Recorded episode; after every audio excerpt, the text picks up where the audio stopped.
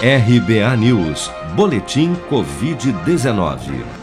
Segundo a última atualização do painel Covid-19 do Ministério da Saúde, somente em 24 horas foram notificados pelas secretarias estaduais de saúde 14.430 novos casos e 250 mortes pela doença no Brasil nesta quarta-feira. Com base neste total, o país já soma 584.421 óbitos relacionados à Covid-19 desde a primeira morte confirmada no final de março do ano passado.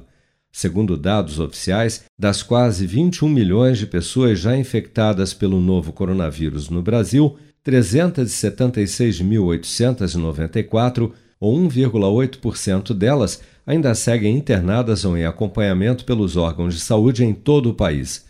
Até esta quarta-feira, 136.058.363 pessoas, ou 64,3% do total da população do país, já haviam recebido a primeira dose de vacina contra a Covid-19, sendo que destas, 68.941.016, ou 33% dos habitantes do país, também já foram imunizados com a segunda dose ou dose única contra a doença.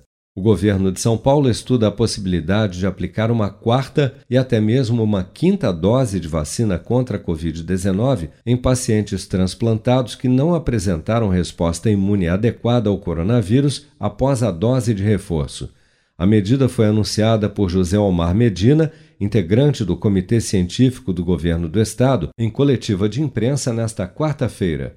Nos pacientes transplantados que receberam a primeira e a segunda dose de outras vacinas, da Pfizer, da AstraZeneca ou da Moderna, a resposta foi tão precária quanto a resposta que foi da Coronavac na primeira dose, na segunda dose e na terceira dose. Por isso que a proposta nossa agora é fazer reforço com a quarta dose, talvez com uma quinta dose, para aquelas pessoas que não tiveram a resposta adequada. A possibilidade de aplicar uma quarta dose de vacina contra a Covid-19 foi levantada depois que um estudo com pacientes transplantados em São Paulo mostrou que esse grupo apresentou uma resposta imunológica significativamente inferior à da população geral. O resultado, segundo os pesquisadores, está relacionado ao uso de medicamentos essenciais ao pós-cirúrgico dos transplantados que interferem diretamente no sistema de defesa natural do organismo.